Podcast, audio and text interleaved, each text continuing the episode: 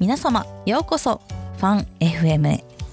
この度私ファンはファン FM という番組を開設することにしました。この番組は私の個人ブログ「時々うなるファンの音」を読み上げながらこんなことあったなあんなことあったなと振り返る感じのまったりしたものにしようと思っています。とりあえずの方針なので今後方針転換もあるかもしれませんがひとまず聞いていただけると嬉しいなと思います。反応等もお待ちしております。Twitter でハッシュタグアルファベットで大文字で FANFM ファン FM と書いて投稿していただけると非常に嬉しいです。よろしくお願いいたします。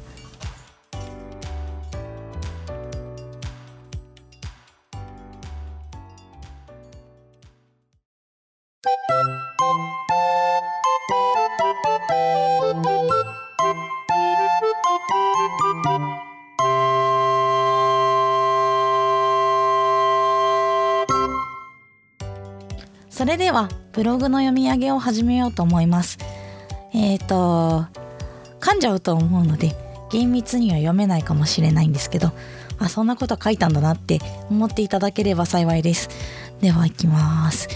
2019年12月11日ブログとやらを書いてみようと思うのです。こんばんは。なぜブログを始めようと思ったのか。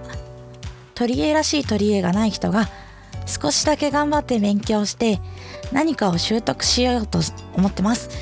どんなことをやったのか記録みたいなのを書くと振り返りになったりしていいのかなと思ってブログを書くことにしました。文章を書き慣れてないのであんまり賢い文章を書けないのですが精一杯頑張って書くので頑張って読んでくれると嬉しいです。それで君は何をやってるの？現在取り組んでいることはえーと、学校のような場所で職業訓練みたいなことをしてます。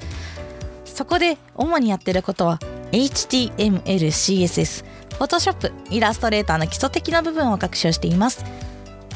自宅でも学習をしていて主にドットインストールドットインストールさんを使って HTML、CSS、JavaScript の学習をしています。あとは時間を見つけていられフォトショも触ってるけどデザイン系のソフトはそんなに上達する感じがしません。でもできるようになるなといいなって思うので少しずつ頑張りたいです。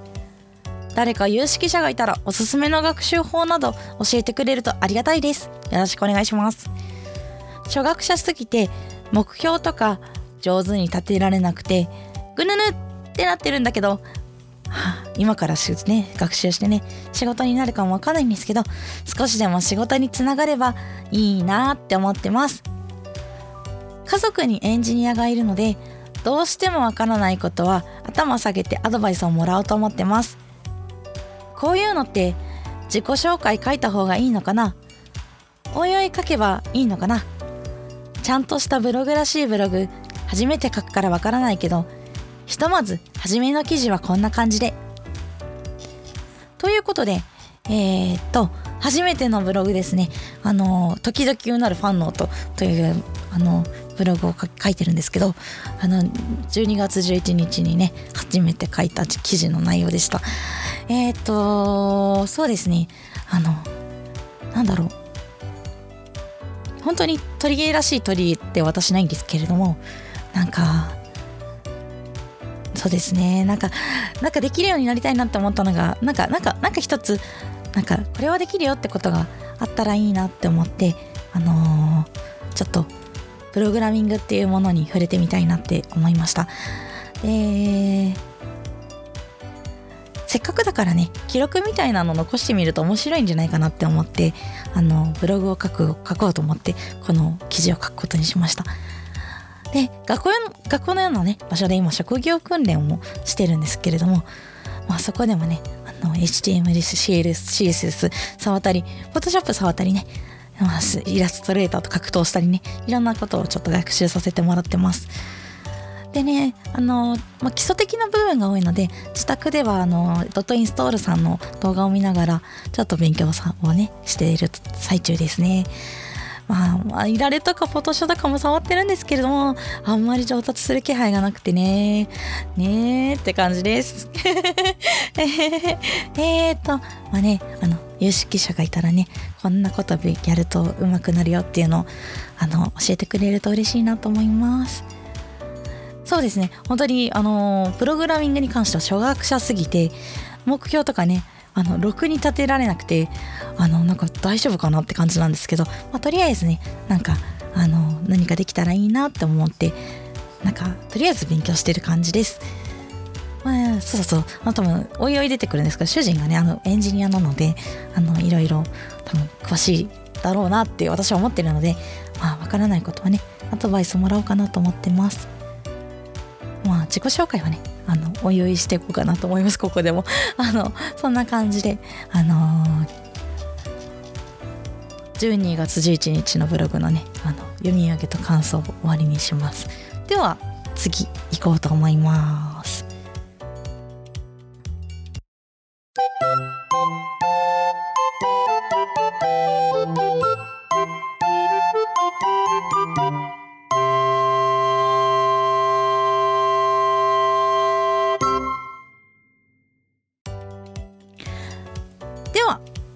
2019年11月11日ざっと今まで学んできたことをまとめておこうと思う。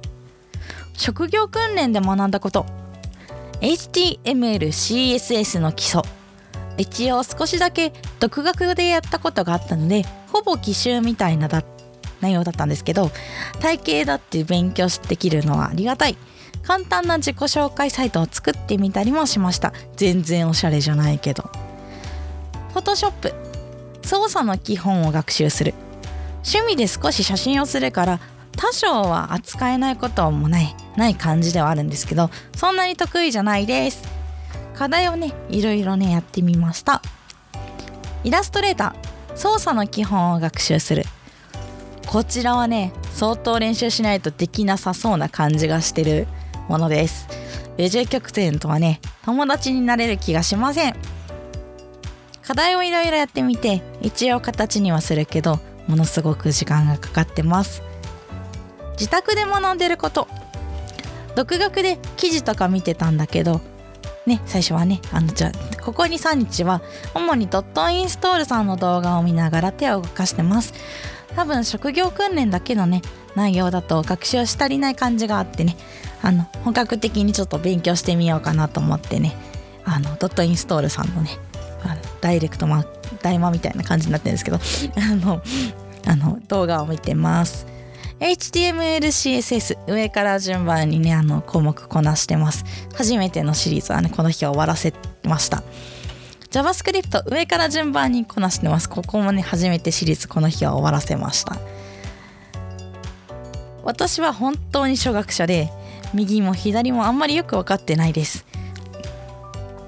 そんな私にアドバイスをくれるのはエンジニアでもある家族。書いてみてとりあえず動いてみえるのがいいと思うよ。ということで JavaScript をやろうということになりました。いろいろできるのもいいけど一つの言語をある程度扱えるのはいいぞと言ってた気もします。なるほど奥が深い。現代か現代会だとね特別なことはできないんだけど一つ一つわからないことがわかるようになってくれればいいなって思ってます。きっとね業界には作法もあるだろうからそういうお作法を含めて学習していきたいものであります。すごくどうでもいいけど今日津村のありがたそうな匂いのする入浴剤を購入したので入るのがとても楽しみだったりします。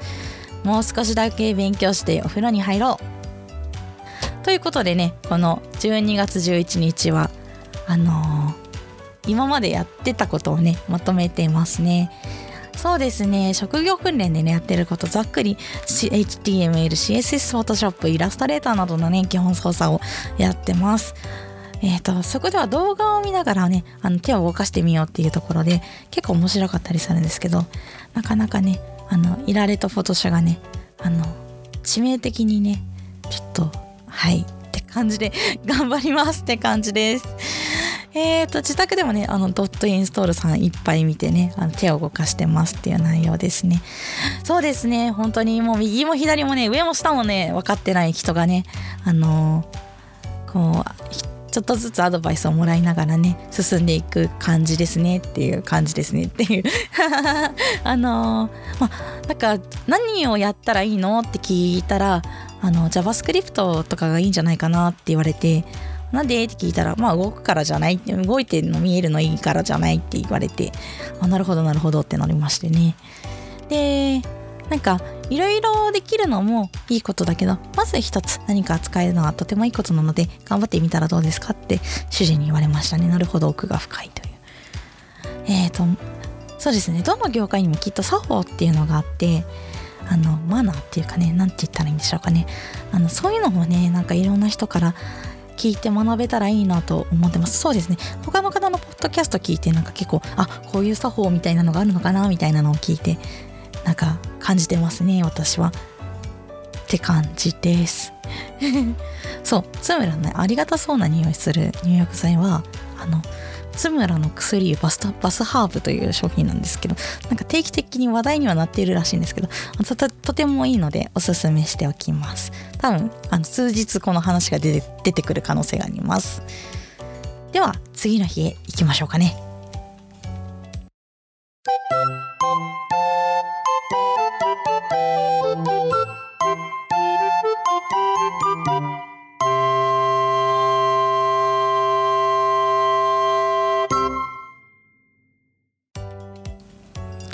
そうだ。2019年12月12日のブログ読み上げたいと思います。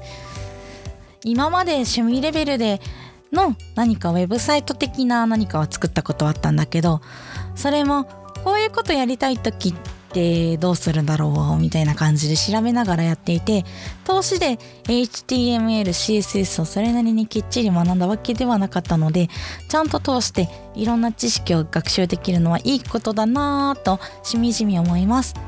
就労訓練でやってるようなこととかも結構勉強になるしドットインストールでやれるようなことも結構勉強になるなと思ってます。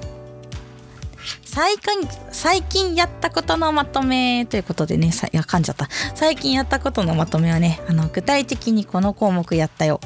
HTML CSS 紹介 HTML 基礎文法編。分かってると思ってるけど基本は大事なのでちゃんと見て見て手を動かす。紹介 HTML フォーム部品編。これはあんまりよく分かってなかったから勉強になった。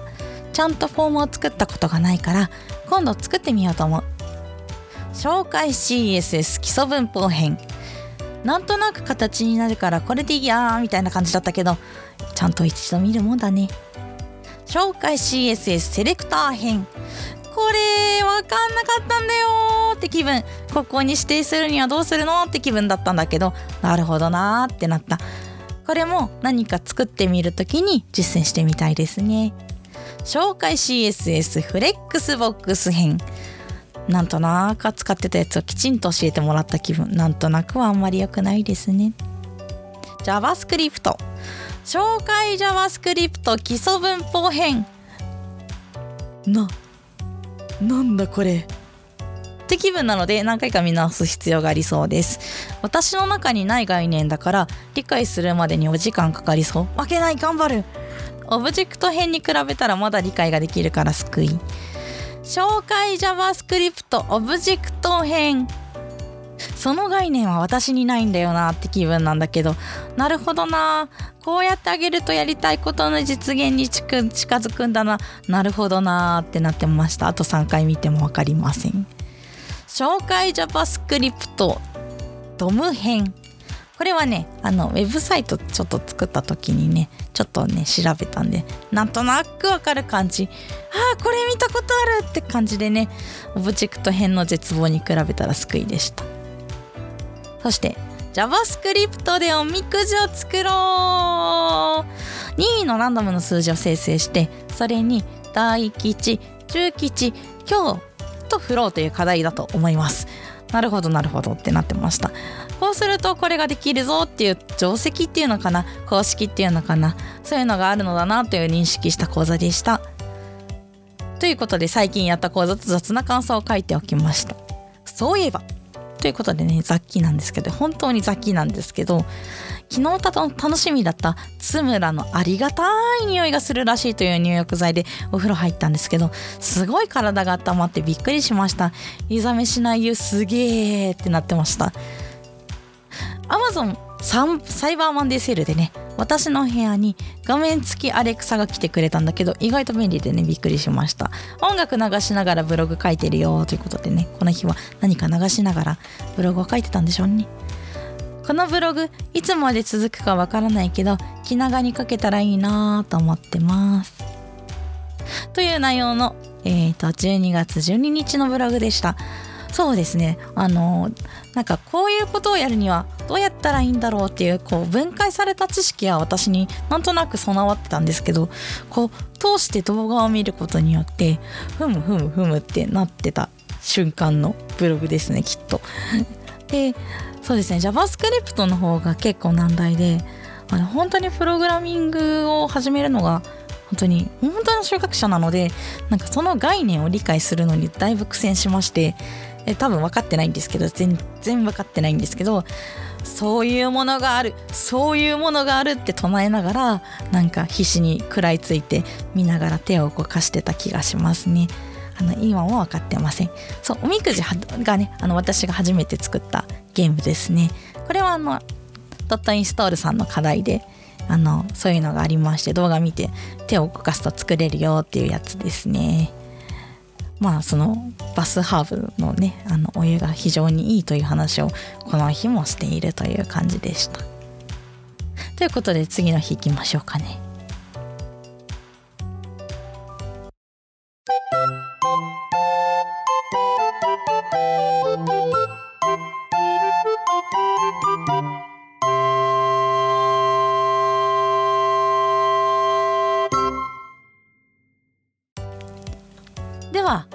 2019年12月13日のブログをねあの読み上げたいと思います。今日も書けそうなことがあるのでブログを書こうと思うよ。ということでいろいろ課題に取り組んでみた。ということで今日はドットインストールのミニアプリを作ってみようの中からはいろいろ制作してみました。JavaScript でストップウォッチを作ろう。JavaScript でタイピングゲームを作ろう。JavaScript で3択クイズを作ろう。今日はこの中からストップウォッチを作ろうについてのメモを書こうと思います。JavaScript でストップウォッチを作ろう。スタートを押すとカウントアップが始まってストップを押すと一時停止。リセットを押すとリセットされる機能がついたストップウォッチを作るという内容です。まあね普通に HTML、CSS で画面を作って JavaScript を記述して実装しようしてみようねって感じだと思います。定数とか変数とかが出てきてあーなるほど。こういう時にこういうのを定義するのね。はあなるほどなって思ってました。お名前付き関数とお名前のない関数があって使うタイミングとかは上手に説明できないんだけどなんかきっと使い分けがあるんだなというのを感じてました。何度もタイマーを発動させないようにスタートをしたらスタートを押せないようにしたりするなどの工夫をしないとうまく動かないんだなってことも動画を見てて思いました。現在の日時を取得したりそれを表示させたり止めて保持したりリセットしたり完全に見たまま書いただけなんだけど一行一行どんなことがしたいのかなって考えながら読み解いていきました。自分の力でストップウォッチを作れたのはすごく嬉しかったです。今日の雑記。たくさんわからないことがあるんだけど一つ一つ一生懸命調べたり考えたり時にアドバイスをもらったりして今日ちょっと作ってみて案外理解できてたりしてなんか嬉しかった。この気持ちを忘れないように少しずつ頑張れたらいいなと思ったよ。今日はこの辺で。ということでねあの2019年12月13日のブログを読み上げたんですけどそうですね。ストップウォッチとねタイピングゲームと3択クイズを作ってねあのそのうちのストップウォッチのちょっと話を書いたのかな。うんうんうん。そうそう。定数とか変数とかってコンストとかレッドとかレッドうんレッドとかねあってね。えー、なんかわあなんだこれと思ってたんですけどなんかああーで上手には言えないんですけどなんか違いが分かった感じでなんかあなんかなるほどなってあのすごい感じながらまあ書き写してたというか書き写してました。でまあ名前がある関数と無名関数があってってこともその時に感じてもうなんか上手には言えないけどなんかきっとなんか使い分けがあるんだなっていうのもその時すごい感じてました。でそうそう。なんか何度もスタート押すとねスタートが何回も発動するからそれをその発動させない工夫っていうかそのもさせなきゃいけないんだなっていうあなるほどなっていうのもなんかそういううまくいかないところをうまくいかせる必要もあるんだなっていうのをなんか動画を見てて思いましたね。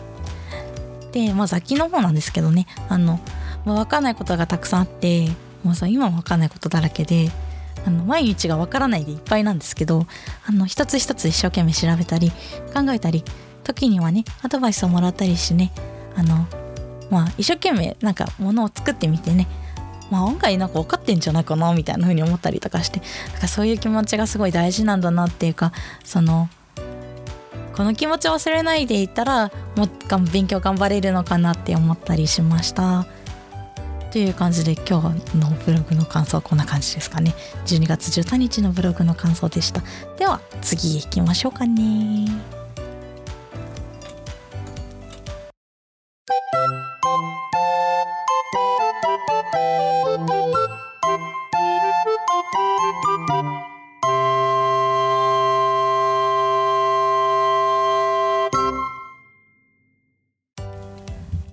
2019年12月14日技術同人誌博覧会へ行きました。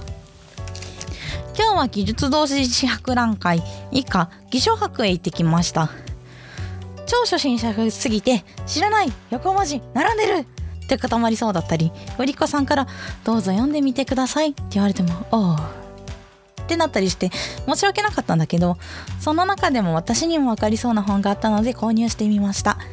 エンジニアの成長を応援する本。どんな本？いろんな人がアウトプットすることの重要性についてそれぞれの経験を元に書いてる本です。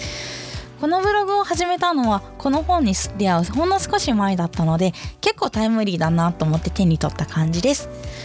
ブログやっても誰のためにもならないしな。素人がこんなことしてもいいのかなとかいろいろ思いながらだったので本を読んで励ましをねもらった感じですね。3章の内容が特に刺さって誰かのためにというより自分のためにアウトプットするのも良いという感じでね誰かのためにというか自分のためにアウトプットをしていきたいなと思いました。今はいろいろ始める時期が来てるんでしょうねきっと。ということでね本の序文感想文上手に書けたらいいなって思うんだけど上手に書けそうもないのが悔しいです。多分この本はねエンジニアだけじゃなくてねいろんな分野で応用の効く内容だなと思ってます。私にとってはためになった本なので是非手に取る機会があれば手に取って読んでほしいです。ということで早速実践したしてみたことがあったんです。とりあえず本を読んで実践したことがあります。何かというと技術用のツイッターアカウントを作りました。私にはまだ早いと思ってたのですがこういうのは時期が来てる時にやるべきだと思ったので勇気を出して作ってみました。すごく初心者で右も左も分かってないものですが興味を持ってくれた方はフォローしてくれると嬉しいです。よろしくお願いいたします。でねあのツイッターアカウントのあのテファンテックっていうのがあってねあのアカウント書いてあります。偽書博の感想。偽書博でありがたかったのは休憩スペースがあったところです。疲れたーとなった時に一息つけるところがあったのは良かったです。お菓子もコーヒーも美味しかったです。ありがとうございました。時間が合えば次も伺いたいものです。今日の雑記今日の作ったご飯がすごく美味しかったので紹介しておきます。用意するものアボカドカツオのたたきご飯美味しいタレ作り方はリンク先へ。すいません。ちょっとリンク先頑張って読んでくださいって言いたいんですけど難しいですねこれ。あのどうやってリンク先をあのブログ読んでください。作り方は簡単。あったかいご飯にアボカドをサイコロ状に切ってカツオのたたきも持って美味しいタレをかけるだけ。私は辛いのが苦手マンなので豆板醤の量を少し減らしています。今日はこの辺でということでそうですね気象博に行った日のブログですね。そうそう。エンジニアの成長を応援する本というね本がありましてあのそれに出会ってなんかいろんな人がアウトプットをしてるなおアウトプットはいいぞいいぞいいぞって書いてある本ですね。で今ねこれをやってるのもね多分アウトプットの一環でしたのね。あの自分のブログを自分で読み上げることによって自分ってこんなことやったんだなっていうアウトプットをきっとしてるんだと思います。多分。でもなんかきっとねあのなんかいいいい方向に進めばいいなって個人的には思ってます。えーと早速ね実践したのもねあのツイッターアカウントを作ってねとりあえずあの本の著者の方をねフォローしまくってねあの見てみましたね。まあ義書博自体は落ち着いててすごい好きな雰囲気でした。あのー、あと本当に休憩スペースがあったのがねあの本当に助かりましたね。私よく疲れちゃうのでね。あの落ち着いてコーヒー飲めてよかったですね。であの美味しいご飯は本当に美味しかったのであのリンク先を見て美味しいタレを作ってぶっかけて食べてみてください。おすすめです。ということで12月14日の日記の読み上げはねこんな感じでねいきます。それでは次の日へ。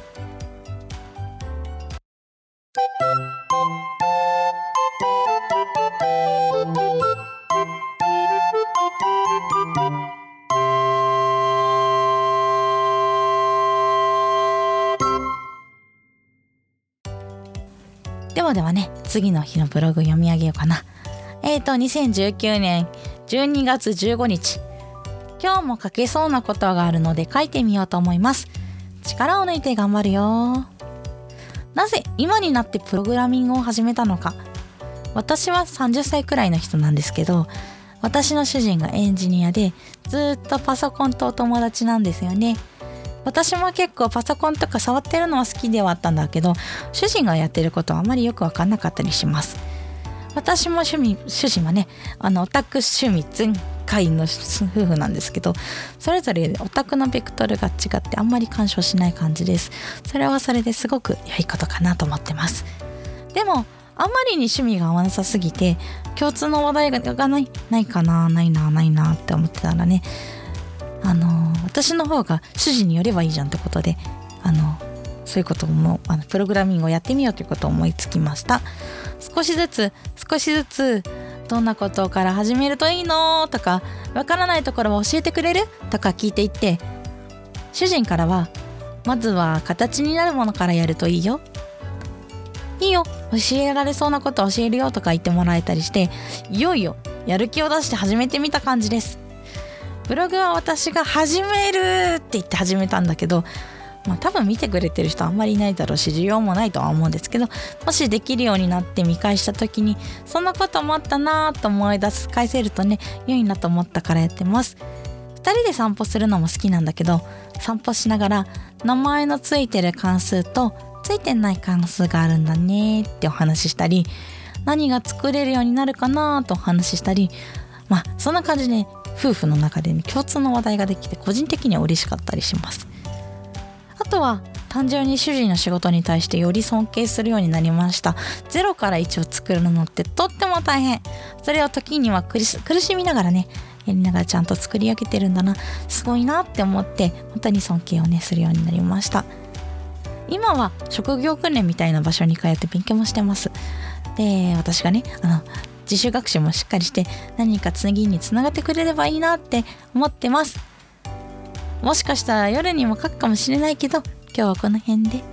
ということで夜には書いてないんですけどこのブログ。あのー、そうです。あの私30歳くらいの人なんですけど あのー、そうですね。あのそう主人がもう本当パソコン大好きな人でパソコンとずっと一緒な感じなんですね。私もパソコンと割と一緒にはいるんですけどあの夫婦で並んでねあのダイニングテーブルであのノートパソコン広げて違うことやってたりすることもよくあるんですけどあのでも主人がやってることってあんまりよく分かんなくてなんかあ分かんないなって思ったらあじゃあ分かるようになってみたいなみたいな感じになってあそれで始めた感じですね。あとはまあ単純になんか自分の技術がなんか一つつけばいいなって思った。自分ができることが一つ増えたらいいなって思って始めた感じです。でまあなんかその夫婦の会話も最近なんか何が作れるかな次何作ろうかなどんなことができるかなとかいう会話が多くなってなんかいい感じでしたね。でそうですね。なんか私の次って何があるかわからないんですけれどもなんか将来いいことがあったらいいなと思ってあの毎日頑張ってます。という感じでねあのこの日のブログの読み上げおしまい。次の日はどんなかな？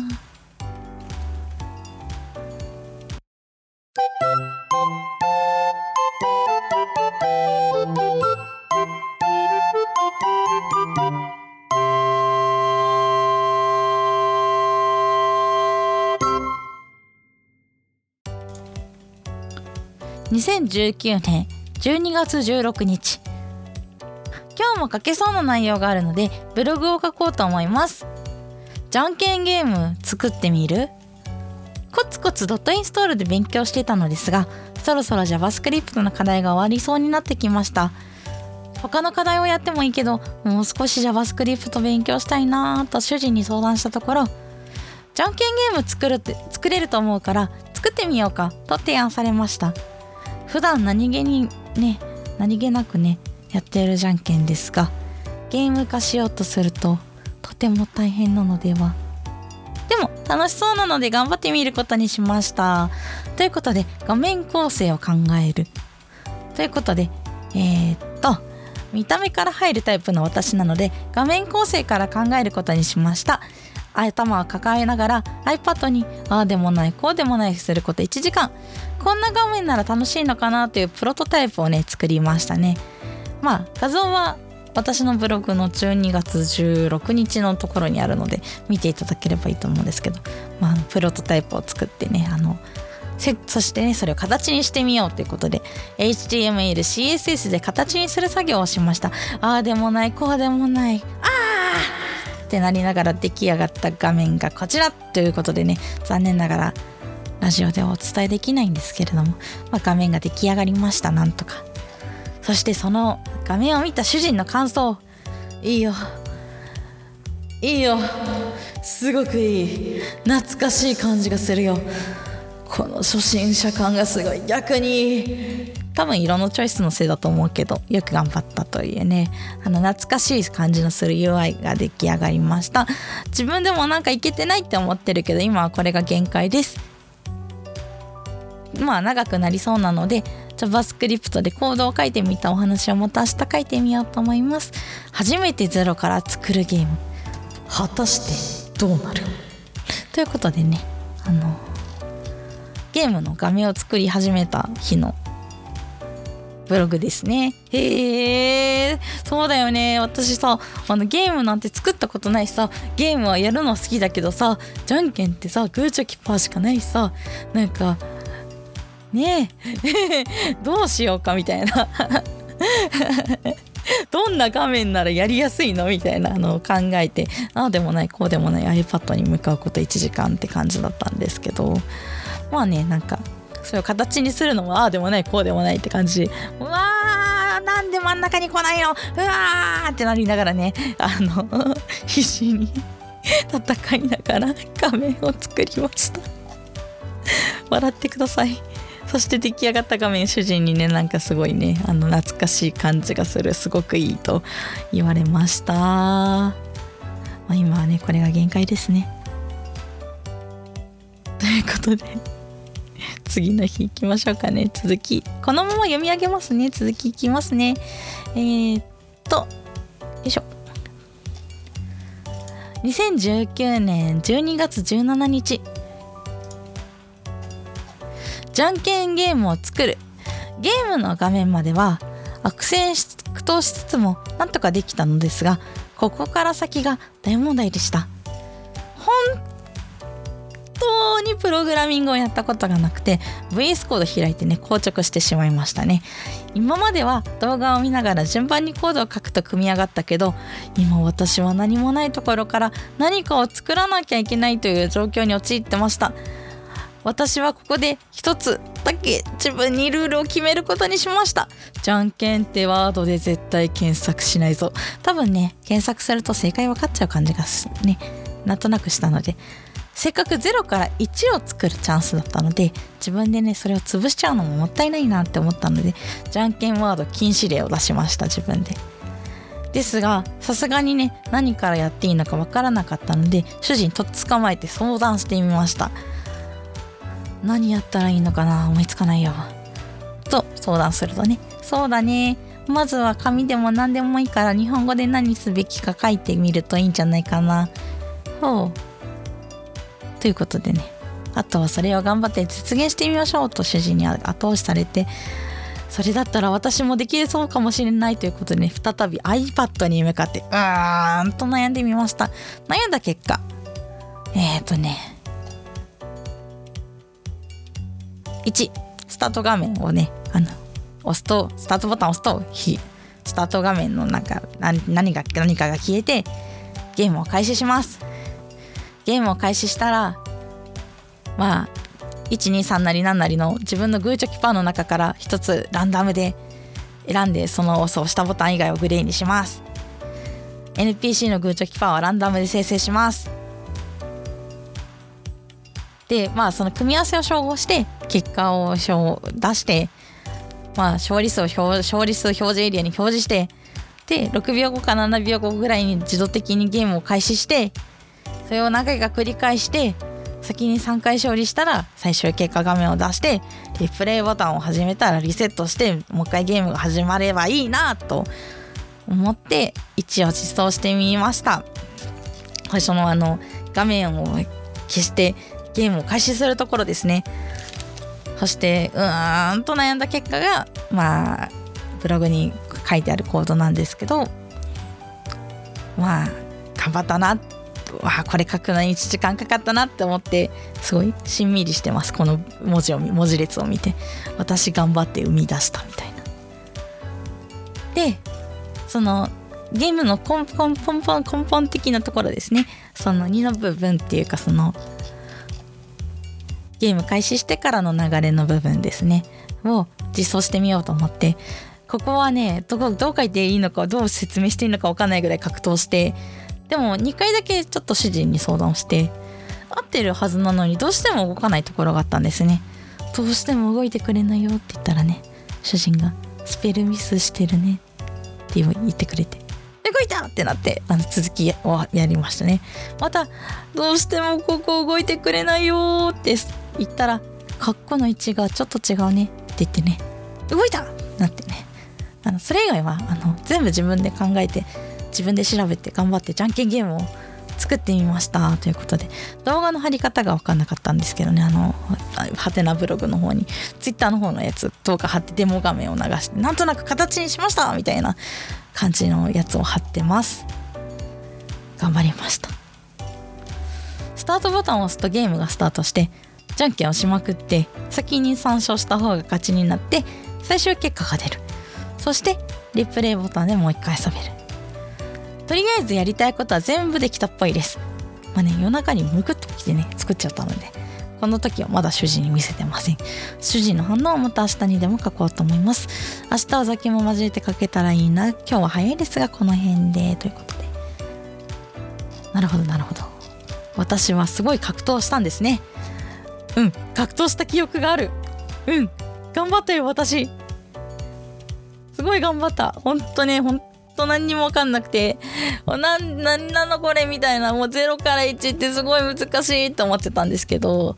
あのすごいなんとかね組み上げて頑張ってやりました。あのよかったらあの見てください。あのツイッターのあのヘッダーっていうかその一番上の固定されたツイートに今デモ画面にしてあるんでぜひぜひ見てくださいあの今はですけどね では次のねあの日のブログの読み上げやってみましょうかね。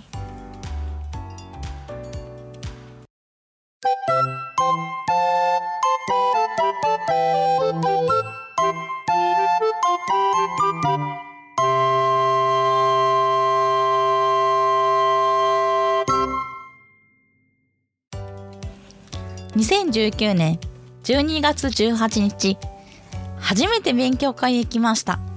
出会いを唐突に。先日勢いで作ったツイッターアカウントのやり取りの中でまだ枠は空いてますよってカネさんという方がねあの無茶ぶりってカップついてるんですけど ツイートしてくださって。でこれは時期が来てるぞ。乗るしかないこのビッグウェーブということで参加表明することにしてねあのそのまま参加することにしました。ところでどんな勉強会に参加したの？ということでしがないラジオミートアップ4ということでね。あしがないラジオさん。というポッドキャストのオフイベントみたいな感じのものに参加させていただきました。まずね最初の感想。おしゃれなビル。入り方わかんなくてグローロしてました。無事突入できたけど中もおしゃれでおしゃれだなって思ってました。トイレが綺麗って素晴らしい男性用のトイレを部屋から遠くて大変そうでしたね。どんな中身だったのってことでうん。8人の方が登壇されてました。それぞれお話をしてくれる感じでした。えーとまあねそれぞれの方とそれぞれ私の一言の感想をね書いておこうと思います。ということでガミーさん。2019年の活動振り返りをされてました。他者の楽しいをクリエイトするって本当に素晴らしい活動だと思います。越境は私も一つのキーワードにしてみたいですね。カズトさん転職でうまくいかなかった話とその後どうしたかという話をされてました。マッチングって本当に大事だと思う。自分に合ったことをやっていくのはとてもとても重要です。スキーさん。フリーエンジニアに関してのいろいろな話をされてました。人とのつながりと日々頑張ることは確かに大事だなと思いました。周りの人を大事にしていこうと再度認識させられました。高明田中さんしがないラジオを分析したお話を聞きました。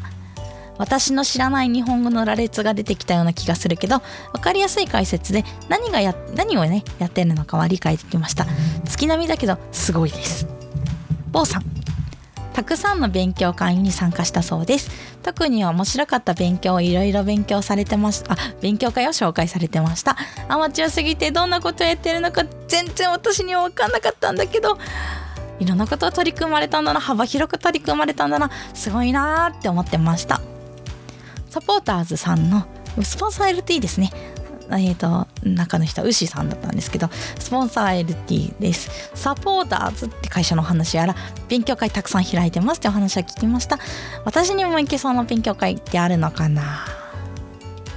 アマレラさんコーヒーのお話をされてました。人の前でお話しするっていうのは機会がないとなかなかできないと思います。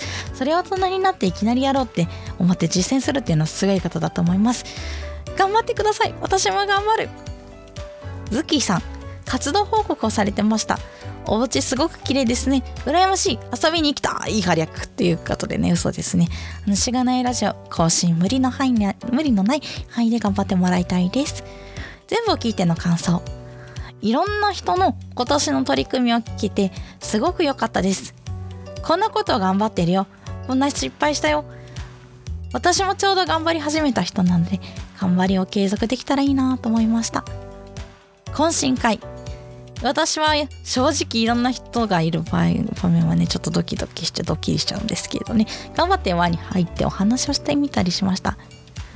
非エンジニアですただの主婦です。最近じゃんけんゲーム作りました。みたいな話してた人です。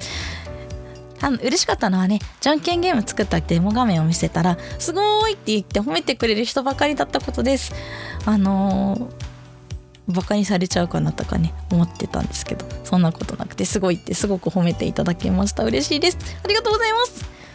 調子に乗ってこのブログを見せながらねあの制作過程を見せたらすごいってまた褒めてもらったんで、ね、それもすごく嬉しかったです。ブログ書くもんですね。皆様褒め上手です。少し私の話をして詩の相談をしていただいたりなどね。すごくありがたかったです。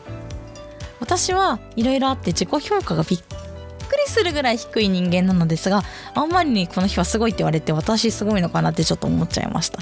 皆さんありがとうございます。あとちょっとだけポッドキャスト楽しそうって思ったんですけどただ話す内容があんまりないから自分で番組解説するのは大変そうだけどって書いてるんですけどなんかポッドキャストのなんか録音しちゃってるんですよね。なんでかな。とりあえずブログの読み上げだったらできるかなって思ってあのちょっと録音してみてみましたって感じなんですけど。てんてんてんということでね。あのまたブログの続き読みます。あのまとめ。プログラミングをしてみたい。した。どうせなら勉強ブログ作る。した。じゃんけんアプリ作った。した。偽書博行って触発されてツイッターアカウント作った。した。ポッドキャスト聞いたりしていろいろ情報収集した。過去した。勉強会へ参戦しました。ここまで10日くらい。すごく世界が広がった10日間でした。えっ、ー、とここまでえっ、ー、となんだろう。なんだろう。成長のきっかけをくれた方々皆様ありがとうございます。えっ、と本当にありがとうございます。今日も勉強頑張ります。ということでえっと1週間程度のブログの中身を読み上げさせていただきました。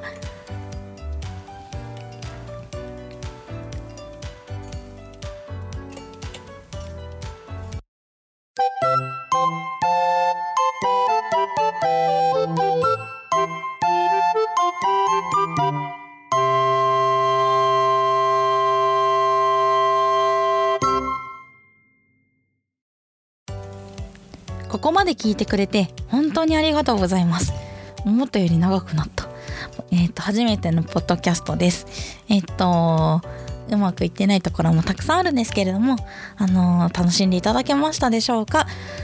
えーと、ファンさんこんなことお話ししてほしいなとかこの話題どうですかとかご意見ご要望等あればぜひ私ファンまでご連絡いただければ幸いです。